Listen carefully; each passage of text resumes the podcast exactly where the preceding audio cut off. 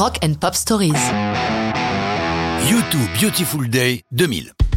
Beautiful Day est né d'une déception, celle que les Irlandais ont eue avec leur album précédent Pop, dont le succès fut inférieur à leurs espérances.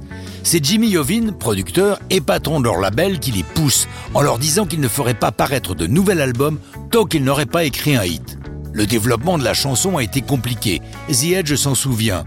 Elle est passée par de nombreuses étapes. Nous avons toujours pensé qu'elle avait quelque chose de particulier, mais nous n'arrivions pas à voir où cela nous menait. Le déclic est venu lorsque Bono a trouvé ces mots de Beautiful Day. Ça a l'air banal, mais ça collait parfaitement avec la musique. L'apport de Brian Eno a aussi été déterminant. C'est lui qui a eu l'idée de cette batterie de la ligne de clavier. Là, nous étions certains que nous étions sur la bonne piste. Bono, quant à lui, explique le texte de la chanson. J'ai été inspiré par John Smith, le pasteur des Hells Angels australiens, un homme brillant et excellent orateur. Il prêchait que même lorsque tout semble aller vraiment mal, il faut garder la foi en l'avenir parce qu'il y a tellement de choses pour lesquelles la vie vaut d'être vécue.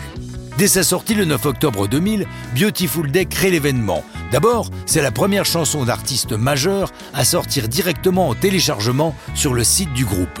Elle est mise en image lors d'une prestation de YouTube sur le rooftop de l'hôtel qu'il possède à Dublin. Un vrai clip est ensuite tourné près de Paris, à l'aéroport Charles de Gaulle. Bono nous raconte dans quelles circonstances.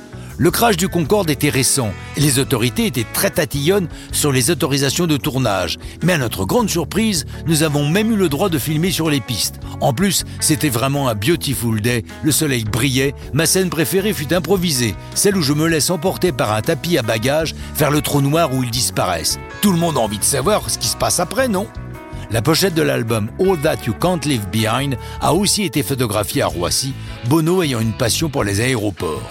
Beautiful Day est un énorme succès, qui se classe directement numéro 1 des hits britanniques. Lors des Grammy Awards, Beautiful Day décroche les statuettes de chanson de l'année, single de l'année et U2 celle de la meilleure performance rock. Beautiful Day a été très utilisé à la télé, que ce soit par l'américaine NBC comme indicatif de leur résumé quotidien des épreuves des Jeux Olympiques de Sydney, ou à la télé anglaise pour The Premier Chip, l'émission hebdomadaire sur les matchs de foot de la Premier League. Le leader de REM, Michael Stipe, avouera J'adore cette chanson, ça me fout les boules de ne pas l'avoir écrite. Oui, Michael, mais ça, ça aurait été une autre histoire de rock'n'roll.